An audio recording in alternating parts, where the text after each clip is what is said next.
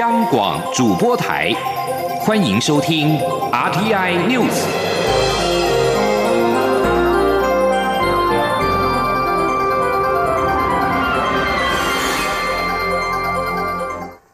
各位好，我是李自立，欢迎收听这一节央广主播台提供给您的 RTI News。全国产业总工会今天举行会员代表大会，蔡英文总统在会中表示。政府确实有计划的，希望每一年都能够调高基本工资。受到疫情冲击较大的中小型企业，如果调高基本工资有困难，政府也会提供协助。总统强调，政府一定会排除万难，务必让最低工资能够持续往上推升。记者谢佳欣的报道。全国产业总工会第七届会员代表大会邀来蔡总统、劳动部长许明春站台，全产总理事长江建新致辞盛赞蔡总统二零一六年上任以来，通过多项有利劳工的政策及法律，像是劳动事件法二零二零年上路后，面临诉讼的劳工及雇主对于此法满意度超过八成，且基本工资连续六年调涨，累计调幅达百分之二十六点二，超越前两位总统共十六年任期。的条幅，张建新也当场喊话，明年基本工资应持续调涨。他说：“基本工资的调幅呢，要能抗通膨，要能照顾劳工的实质购买力，别让劳工的薪资成长被通膨这只怪兽所吃掉，让痛苦指数再升高。”总统稍后致辞时回应，政府确实有计划的，希望每年调升基本工资，但过程中也曾碰到困难，像是疫情期间许多行业受到影响，最后行政院团队排除困难调升，并对有困难的中小型企业提供配套协助。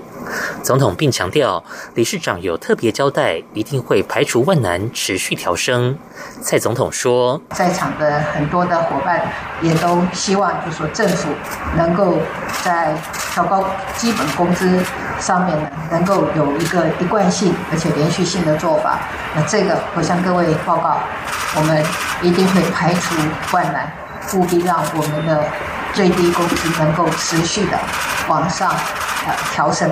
谈到疫情期间政府各项纾困措施，总统表示，这些措施投入预算超过新台币一千一百七十亿元，协助劳工达五百九十二万人次，协助事业单位加次则有七点五万家，后续会持续检讨修正，并配合纾困条例延长这些措施。至于全产总呼吁赶紧通过最低工资法接轨国际，总统则说，确实目前在立院协商的版本有很多，会请立法院民进党团积极促成通过立法。总统最后也提醒大家，台湾处于疫情关键阶段，要持续落实防疫，提升疫苗覆盖率，并互相提醒防疫资讯，共同提高集体防护力，台湾就会越有保障。中央广播电台记者谢嘉欣采访报道：斯洛伐克国会副议长劳伦契克以及国会有台小组主席欧舒斯基和拉布提拉瓦省的省长德若巴所组成的访问团，在昨天抵达台湾访问。外交部期盼此行能够深入交流，进一步的深化台斯双方紧密伙伴关系，共同提升全球民主的团结及韧性。行政院长苏贞昌今天接见斯洛伐克联合访问团时表示，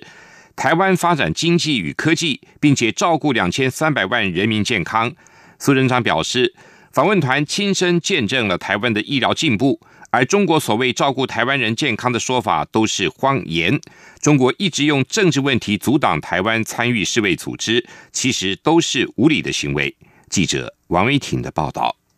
行政院长苏贞昌六号上午接见斯洛伐克国会及布拉提斯拉瓦省联合访问团。苏贞昌表示，台湾与斯洛伐克过去这段时间互动非常友好，双方持续加强经贸关系发展。他感谢斯洛伐克国会支持台湾参与 WHO。斯洛伐克国会副议长劳伦契克表示，台湾持续朝民主、繁荣与光荣的未来迈进，这点与斯洛伐克一致，所以彼此关系越来越近。劳伦契克感谢台湾捐赠口罩，斯洛伐克也愿意回赠疫苗。帮助台湾，相信未来回首这段期间，将是台湾与斯洛伐克友谊深化的时光。他表示，台湾医疗科技进步，基于这个精神，斯洛伐克支持台湾公平参与 WHA。劳伦契克表示，台湾成为斯洛伐克越来越重要的经济伙伴。远比共产中国重要的多。斯洛伐克希望台湾有和平的未来。劳伦契克指出，斯洛伐克关注中国扩张主义作为。当俄罗斯入侵乌克兰时，对台湾有相似意图的国家，应该看看全球民主阵营对俄罗斯的行为采取哪些反应。我们有义务与民主阵营站在一起，为斯洛伐克和台湾人民带来最大福祉。对此，苏贞昌回应：台湾医疗科技进步，访问团此次来台，看到台湾政府发展科技、经济和照顾人民健康，可见中国所说照顾台湾人健康的说法都是谎言。苏贞昌说：“所以中国一直用政治的问题阻挡台湾加入 WHA、WHO，其实都是无理。而他所讲的。”所谓他照顾台湾的健人的健康，各贵团来台湾亲眼见证，中国讲的是谎言，不是事实。布拉提斯拉瓦省省长德若巴表示，非常期待此行与高雄签署伙伴关系协议，希望彼此在科技教育方面紧密合作。苏贞昌则表示，高雄发展潜力十足，市政建设突飞猛进。市长陈其迈和德若巴一样，也曾经担任过国会议员。他称赞德若巴非常会选择伙伴城市。中央广播电台记者王维婷采访报道。针对媒体报道，二零二二年第十九届杭州亚洲运动会运动技术手册中将台湾陈述为中国最大岛屿，体育署今天表示，已经函请中华奥会即刻向中国奥会或杭州亚运组织委员协商删除相关涉及政治的敏感文字。体育署指出，相关的信函已经分别在五月三号、四号送达亚洲奥林匹克理事会以及杭州亚运组织。体育署会持续的关切后续发展。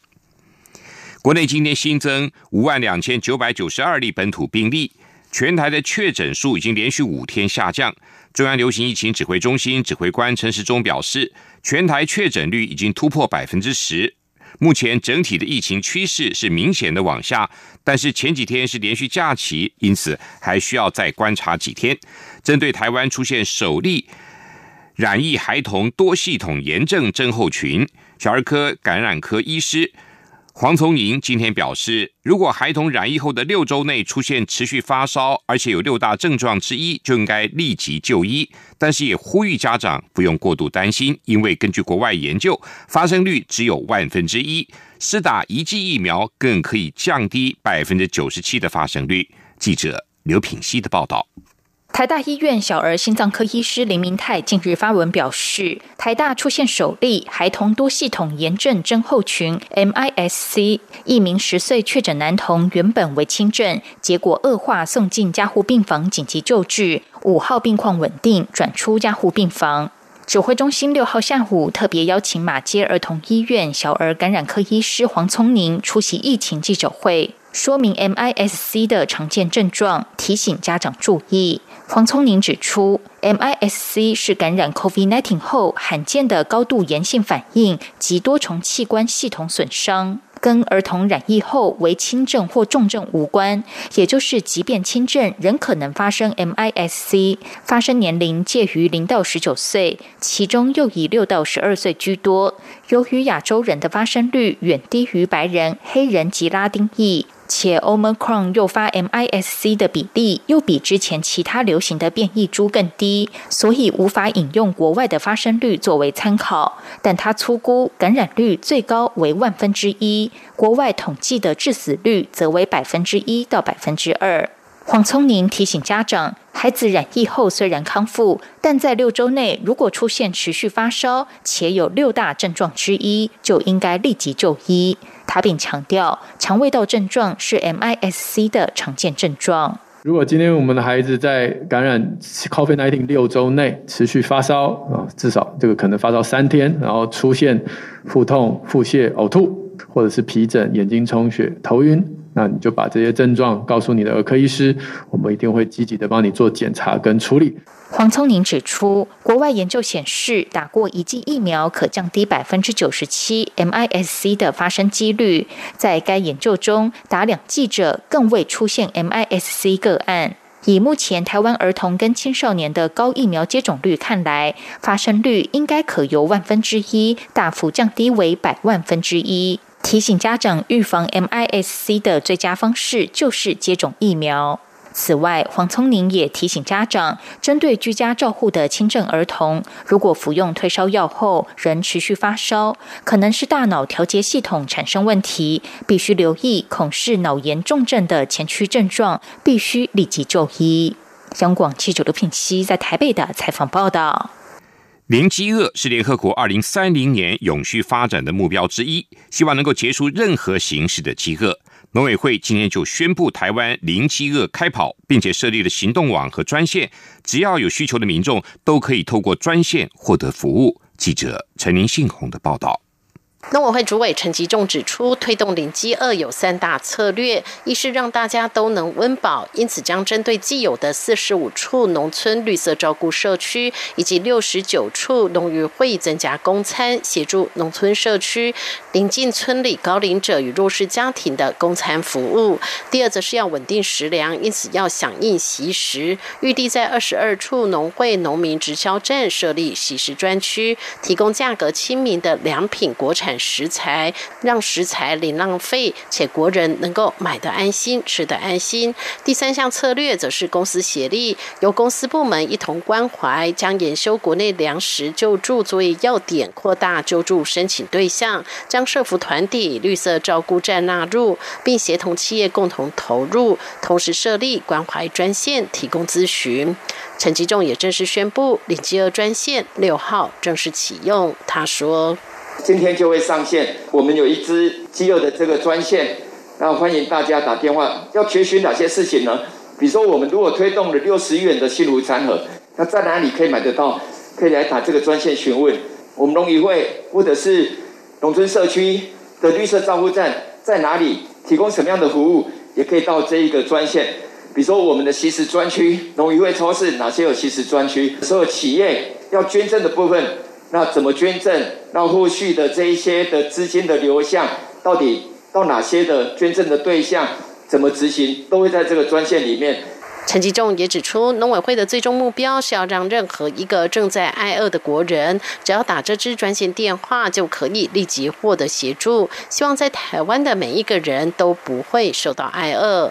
另外，根据农委会规划，未来也将与喜憨儿。高飞、玉成、番薯藤等社福团体，以及双北地区三十二处家乐福门市贩售每天限量六十元的幸福餐盒，希望能够提供给弱势族群购买。第二阶段预计推出食材暖暖包，协助弱势族群，并成立专户，开放企业与民众认购食材以及捐款。中央广播电台记者陈琳，信鸿报道。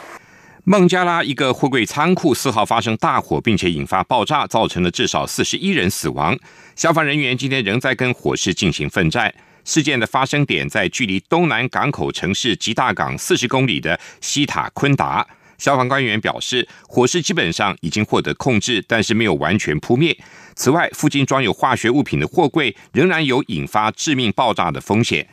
孟加拉官方将死亡人数从四十九人下调到四十一人，另外有超过两百人受伤。警方表示，其中包括至少九名消防员死亡，五十名受伤的救援人员当中包括十名警察。目前不清楚起火的原因，但消防官员怀疑大火可能起源于一个装有过氧化氢的货柜，而后来火势迅速的蔓延。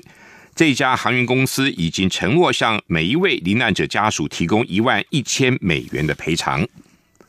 根据消息人士表示，美国总统拜登政府已经做出最后决定，要将古巴、委内瑞拉跟尼加拉瓜排除在美洲高峰会之外。尽管墨西哥总统罗培兹·欧布拉多威胁，除非地区内所有国家都受邀，否则他不会出席这场峰会。一旦罗培兹·欧布拉多和部分其他领袖选择不出席，美国这项经过数周密集会议所做出的决定，将使得这场峰会可能遭到尴尬的抵制。美国将于六月十六号到十号在洛杉矶举办第九届的美洲峰会。这里是中央广播电台台湾之音。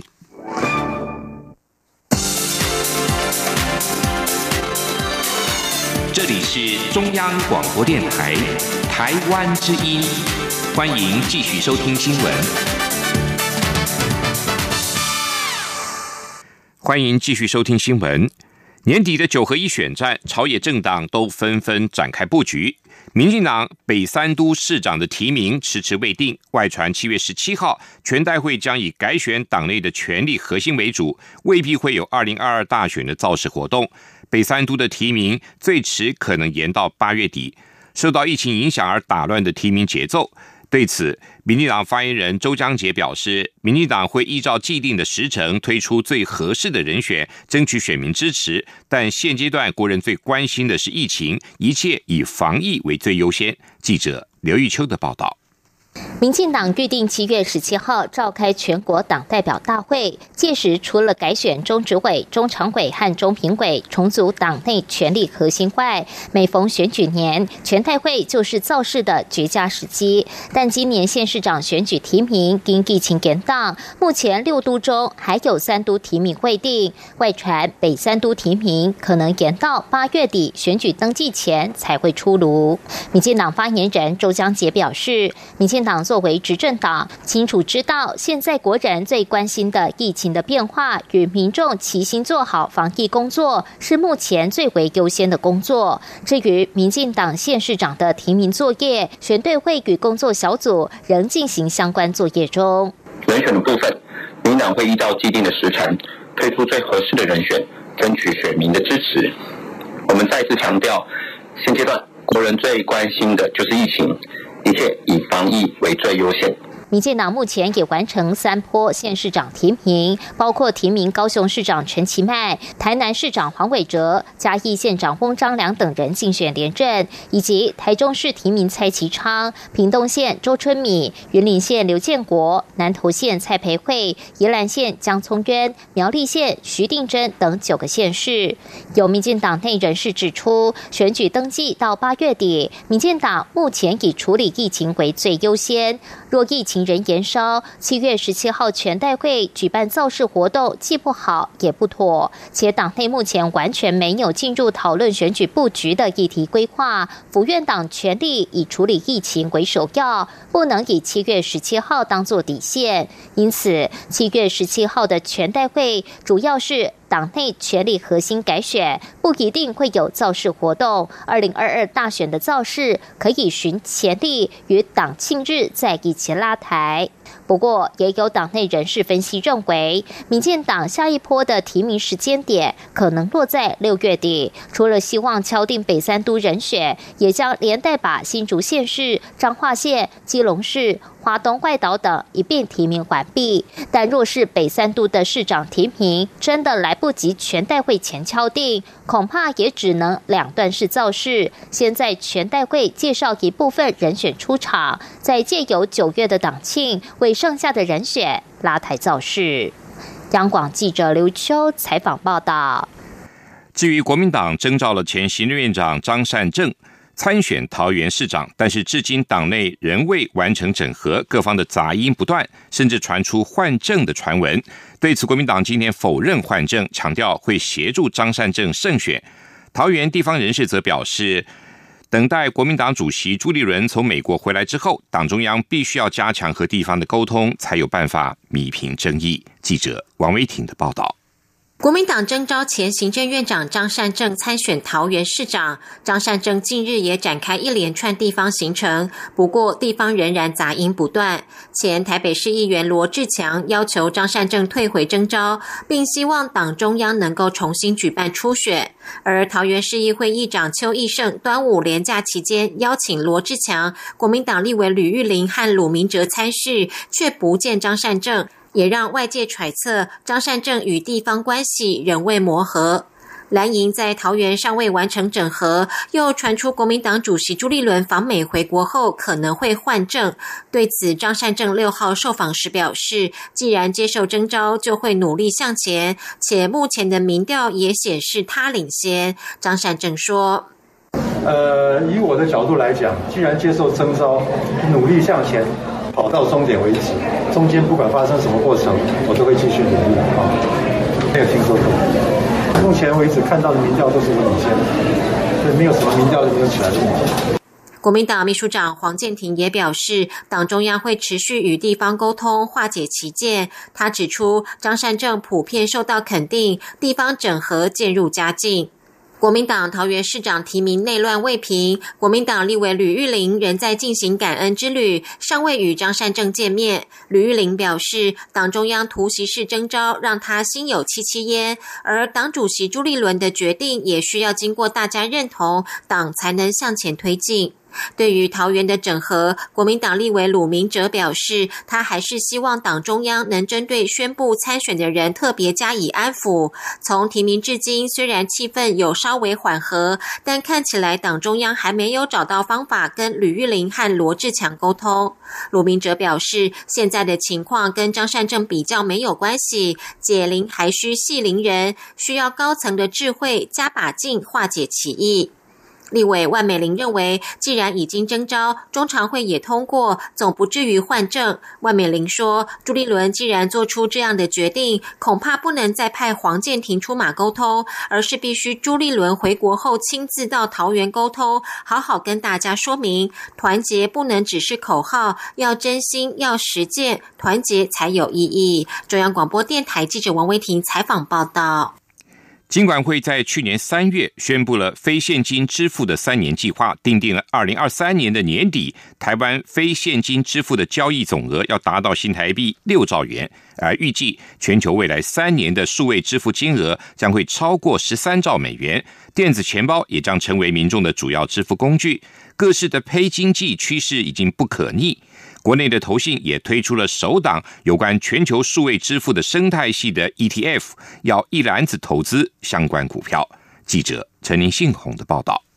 数位支付在疫情时代加快全球民众的使用脚步。根据金管会定定的目标，二零二三年年底，台湾非现金支付交易总额要达到新台币六兆，电子钱包将成为民众主要的支付工具。而这样庞大的支付金流背后，也正衍生出各种商机，像是区块链技术、数位艺术版权保护，以及后端的关键软体与硬体建设。国泰投信总经理张庸川指出，数位支付不受时空地域限制，尤其电子支付高度重视交易的透明与安全性，衍生出新形态数位资产，像是近期兴起的数位艺术版权保护，是未来元宇宙世界中流通的重要资产凭证，让艺术品拥有安全的数位版权保护，也促使全球艺术品近来前仆后继的跨入数位资产领域。像是数位艺术家 Beeple，甚至连乐坛天王及全球知名品牌企业等，都纷纷加入数位艺术版权热潮。看准数位支付的商机，国泰投信也推出国内首档有关全球数位支付生态系的 ETF，一篮子投资相关股票。国泰投信基金经理人尤凯慧说：“其实这档 ETF 它是以。”追踪这个 selective 的全球数位支付服务指数为主哦。那其实指数的这个成分股的筛选啊，是刚才有提到，我们用他们的人工智慧演算法去筛选一些公开的可用讯息哦，包含比如说金融新闻啊，或是公司的业绩财务相关的报告等等的，来去筛选出跟这个主题领域。数位支付这个领域最相关的一些成分股哦，国泰投信筛选投资的成分股，企业市值得要有两亿美元以上，三个月在股票市场的成交量得要三百万美元以上，以行业龙头为优先，像是 Visa、Mastercard 或是 PayPal 旗下 Memo 这样的新创公司。尤凯慧也指出，配经济的趋势不可逆，从全球的趋势就可以看得出来，未来只会越加蓬勃发展。中央广播电台记者陈琳信鸿报道。今年适逢马杰医生来台宣教一百五十周年，台北市立国乐乐团推出了原创国剧台语歌剧《长阿葵辉》。聚焦马杰医师的另一半张聪明如何从一位目不识丁的童养媳的身份，与漂洋过海的加拿大马杰医师牵手，成就了一番非凡的精彩人生。来听记者江昭伦的报道。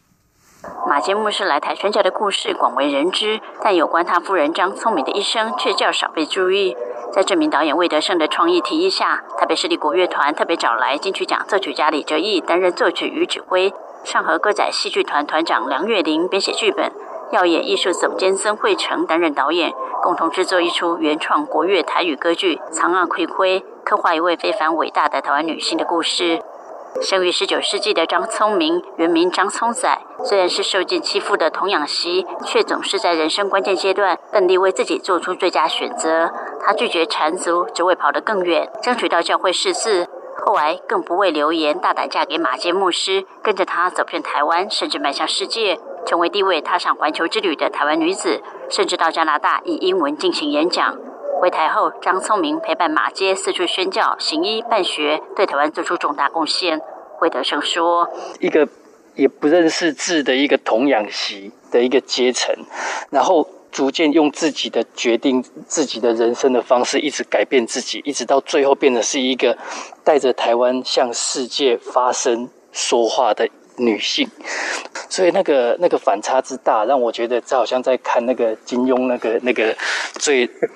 最弱小的，到最后变成是武林盟主那种感觉。我觉得那个故事性非常的强烈。这样，作曲李哲一提到如何让台语韵脚与音乐能够相扣合，让观众不用看字幕也能够听得懂，其实是很大的挑战。但也因为十九世纪的台湾其实还没有信仰音乐的引进，因此用国乐来编写歌剧，其实也符合时代背景。李哲一说：“我们整个是用西方歌剧的模式来演出，但是呢，其实包括故事本身。”包括音乐也是跟着语言好的这样子的一个韵味好下去做创作哦，那当当然包括本身在歌剧的表演形式方，我们用到现代的戏剧的舞台的表演，但是呢，事实上把所有的台湾的那个年代的文化也都置入到里面去。马街当年来台时设立的第一个教会是淡水教会，郑俊豪牧师也分享了许多有关张聪明的事迹，提供创作团队进行创作。郑俊豪表示，张聪明婚后努力学习，不断自我成长，是马街牧师当年创立的牛津学堂中唯一的女性教师。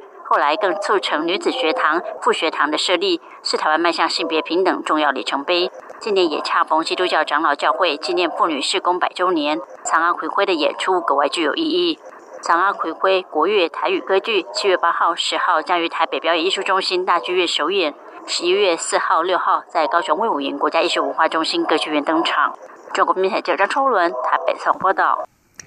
共同社今天报道，根据日本大阪大学、北海道大学等研究团队的调查结果显示，如果改善饮酒、吸烟和运动等生活习惯，在五十到八十岁各个年龄阶段都发现有延长寿命的效果，对患有高血压等多种生活习惯病的人士效果更大。调查发现，即使八十岁也会有效。团队对于日本全国四万名以上的男女的体检数据进行了长达二十年的追踪，效果较大的是吸烟和饮酒。四十岁的时候，未吸烟的男性跟吸烟者相比，寿命长了大约四年。团队成员大阪大学研究人员坂亭领人表示，调查显示，改善生活习惯对于长寿而言是非常的重要。以上新闻由李自力编辑播报，谢谢收听，这里是中央广播电台台湾之音。大家好，我是侨务委员会委员长洪正元，很开心向大家宣布，二零二二年海外华文媒体报道大奖开始增建了。本届海外华文媒体报道大奖，在聚焦台湾、报道台湾的核心理念下。将以全球变局下的变与不变，发挥海外华媒影响力为主题，鼓励在动荡时局下，仍秉持媒体报道的核心价值，提供事实真相的优质作品参赛。参赛类别分为平面、网络报道类、广播报道类。电视、影音报道类，以及侨务电子报新闻报道特别奖，欢迎踊跃报名参加。在全球变局下的变与不变中，一起让世界看见华文媒体的影响力。